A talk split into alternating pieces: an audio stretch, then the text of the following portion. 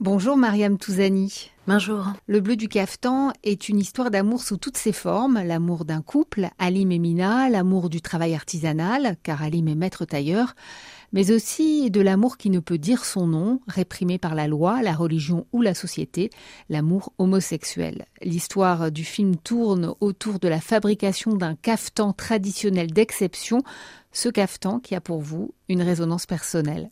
Et bien sûr, je suis très touchée euh, de voir euh, que ces maîtres artisans disparaissent les uns après les autres. Et justement que cette transmission euh, est brisée qu'il n'y a pas de, de, relève.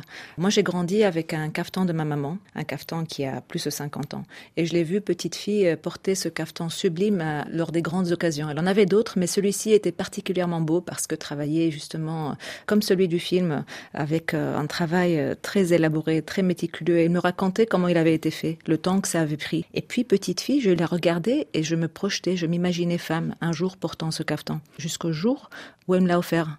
Et ce jour-là, j'ai senti en fait la beauté, la puissance euh, de cette transmission. Ce que ça voulait dire que de porter ce caftan plein, déjà rempli de ses émotions, des choses qu'elle avait vécues dans le passé, et puis derrière, aussi imprégné de l'âme de l'artisan qu'il avait travaillé, qui avait donné tellement de soi-même pour faire ce caftan sublime. C'était vraiment une expérience, euh, voilà, très puissante. Dans votre film, Mariam Touzani, le couple uni, formé par Mina et Alim, cache un secret, ou tout au moins un non-dit, l'attirance d'Alim pour les hommes, des rencontres furtives qui sont vécues à l'extérieur, mais l'arrivée d'un jeune apprenti va bouleverser l'équilibre des sentiments. C'est un film avant tout pour moi sur l'amour. Parce que pour moi, le sentiment amoureux, l'amour est, un, est une émotion complexe.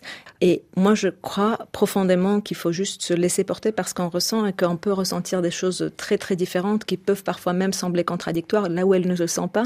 Et j'avais vraiment euh, ce désir d'explorer la complexité de cet amour, justement, entre ces trois êtres, parce que Halim et Mina s'aiment véritablement. Ils s'aiment d'un amour profond, fort. Et c'est un couple qui apprend, qui quelque part va aller redéfinir son amour, qui va se transcender par amour grâce à l'amour. Vous êtes une cinéaste de l'intime, Mariam Touzani. Déjà dans votre premier film, Adam, et maintenant dans Le Bleu du Caftan. J'aime en fait pouvoir raconter les choses autrement qu'avec des mots. J'aime l'émotion qui passe par, par les détails, par les petits détails qu'on ne verrait pas forcément d'habitude. J'aime l'émotion qui passe justement à travers, à travers des regards, à travers les choses qu'on ne dit pas, à travers des non-dits.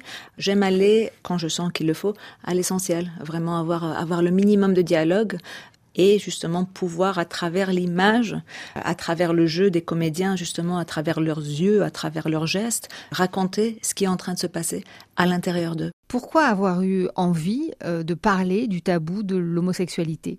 Alors, l'homosexualité existe évidemment au Maroc comme, comme partout dans le monde. C'est vrai que ça fait partie de ces non-dits. Ça fait partie de ces choses qu'on vit, surtout à l'ombre. Et c'est pour ça aussi que j'ai eu envie de donner vie à ces personnages-là et qu'ils existent au grand jour.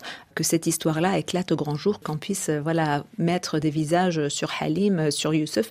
Parce qu'il y a tellement de personnes justement qui vivent la même chose mais qui n'arrivent pas à l'exprimer. Merci Mariam Touzani. Je rappelle que votre film Le Bleu du Caftan est en salle en France et qu'il sortira au Maroc au mois de mai.